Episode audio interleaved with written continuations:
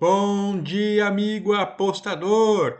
Também desejo um bom ano que começa agora. Antes disso era só aquecimento. Europa estava em pisca-pisca. Joga, para, para, joga. Joga um pouquinho mais, para mais um montão. E o brasileiro, a gente sabe, estava né? em recesso e também estaduais aí que nem sempre os times jogam com seus elencos completos. Agora parece que vai. Libertadores, Sul-Americana, Série A, Série B, Série C, Série D, Copa do Brasil.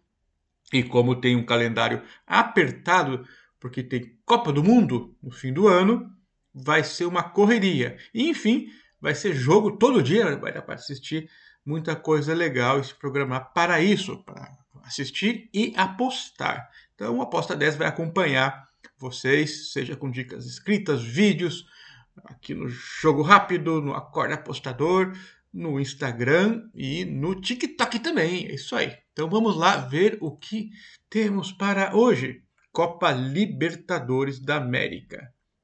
Temos Caracas da Venezuela contra o Atlético Paranaense. É a primeira rodada do grupo B da Libertadores e vão jogar em Caracas, na Venezuela, naturalmente. Bom, o time do Atlético Paranaense está meio aí em uma fase ruim, né? Perdeu o estadual sem mesmo chegar à final, deixando o Coxa levar tranquilamente. Nem tanto como gostaria, porque o Maringá até que incomodou, mas o Atlético é, não ficou rodando o elenco. O, o, elenco principal vai entrar hoje, digamos, ainda, mas não está ainda 100% fisicamente, tem muito jogador fora ainda também do time. O Atlético Paranaense é um time que, por enquanto, no começo de ano, não dá para confiar muito. Já o Caracas é, é, um dos times mais tradicionais e antigos da Venezuela e foi vice-campeão na temporada passada. Já tem 12 títulos nacionais aí nos seus 65 anos de existência. O último título foi em 2019. E vão jogar a sua 21 primeira Libertadores, ou seja, deve ter uns dois, três times que ficam fazendo rodízio lá de quem joga mais, porque 21 Libertadores é bastante. A melhor campanha do Caracas foi em 2009. Pararam nas quartas de finais. Foi bom, passou uma etapa do mata-mata. Bom, o que mais que temos aqui? É, o momento atual já não é grandes coisas. Não ganha as cinco partidas pelo venezuelano, ou seja, ruim, hein? Em seis jogos nesse ano, empatou quatro, ganhou uma e perdeu uma. Muito empate. O Atlético Paranaense, a gente comentou um pouco já, que está numa fase turbulenta. O torcedor meio de bronca, querem que tire o Alberto Valentim, porque perdeu é, as semifinais do Paranaense, mas foi contra o próprio Curitiba, foi uma final antecipada. Perder para o Palmeiras na Recopa Sul-Americana é tranquilo. O Palmeiras um time muito melhor e estava numa fase de preparação avançada também. O presidente Mário Celso Petralha já falou que garante o técnico porque o ano não começou ainda para o Atlético Paranaense, segundo ele. É, já trocou boa parte da comissão técnica também, né? Enfim, é, vamos ver se o time consegue novamente uma boa atuação na Sul-Americana e, e não fazer feio na Libertadores. Mesmo jogando fora de casa, a gente tem que imaginar que o Atlético é bem favorito ainda. Apesar que vai jogar com Marcelo Cirino e Pablo, um que está fora de forma e outro que mesmo em forma não faz nada. Sacanagem com o Pablo, né? Se não fizer gol logo, a carreira dele vai acabar, né? Porque tá com um carimbo na testa de chute para fora, né? Enfim. É, os clubes venezuelanos têm crise financeira e política também. Né? Agora, com essa história do petróleo aí e tal, crise energética por causa da guerra na Rússia, e eles fazendo acordos com os Estados Unidos, pode ser que melhore, mas não, até refletir no futebol demora. O Cap tá mal, mas acho que vai ganhar esse jogo aí. É, passar uma régua no que passou aí começar o ano com o pé direito tem boa chance. O outro time empata muito, né? Só que empata com o venezuelano. Enfim não tem altitude, pelo que eu, que eu entendo. Então, o Atlético Paranaense para ganhar é a nossa dica. Mas não é aquela confiança plena, não, viu? Próximo jogo, Olímpia é, contra Cerro Portenho. clássico paraguaio. Os dois times são muito importantes e grandes para a, a torcida do futebol paraguaio. O Olímpia é o decano e teve uma longa caminhada para chegar até a fase de grupos. Passou pelos peruanos do Serra Vallejo é, e depois mais dois times ainda complicados: o Atlético Nacional é, e o Fluminense. Perdeu de 3 a 1 no Maracanã, mas meteu 2 a 0 na volta e ainda teve que ganhar nos penais, onde a estrela do goleiro Oliveira brilhou. Enfim, o, o Olímpia fez para merecer chegar até aqui.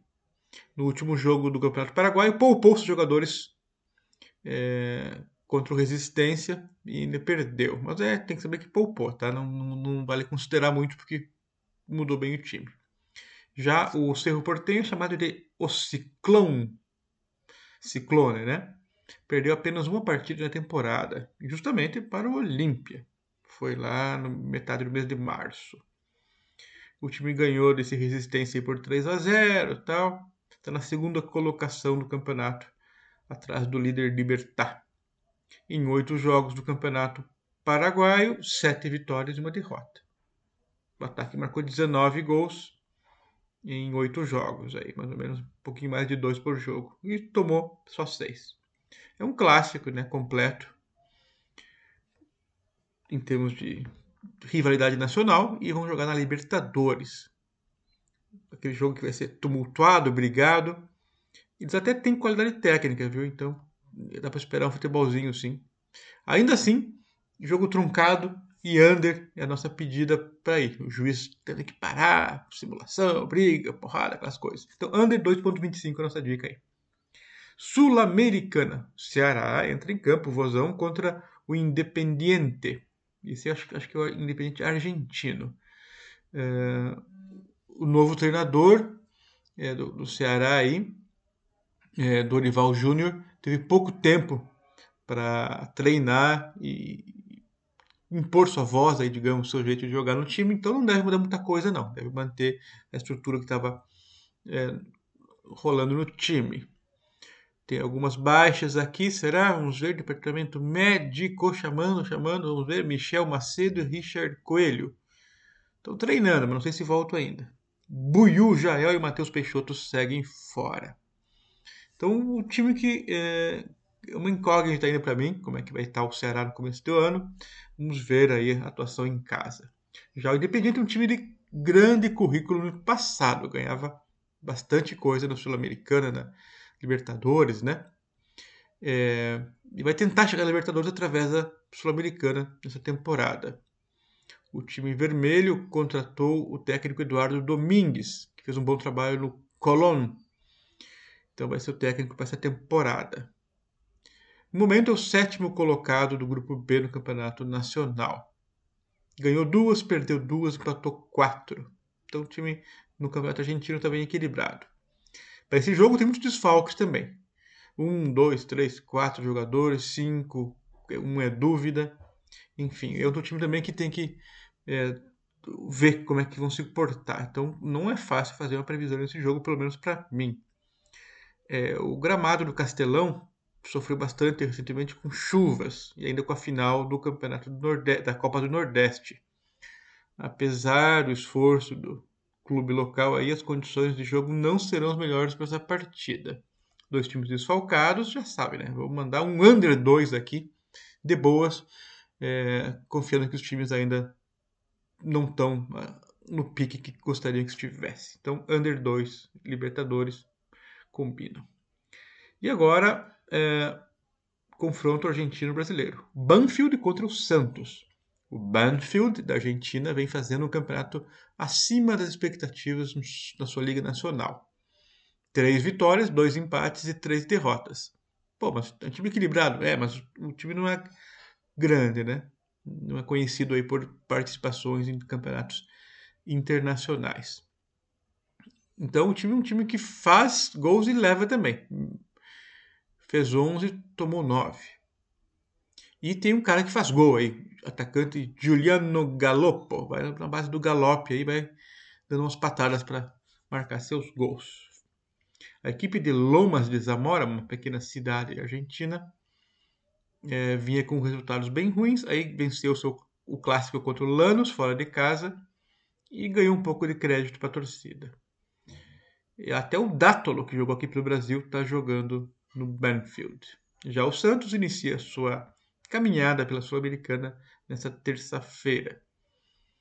Uh, bom, é a única competição continental que tem para disputar até o fim da temporada. Contra o time argentino, o Peixe estará com uma cara diferente daquela que a gente viu pela última vez em 2022. O técnico Fabiano Bustos ganhou cinco novas opções para escalar o Santos.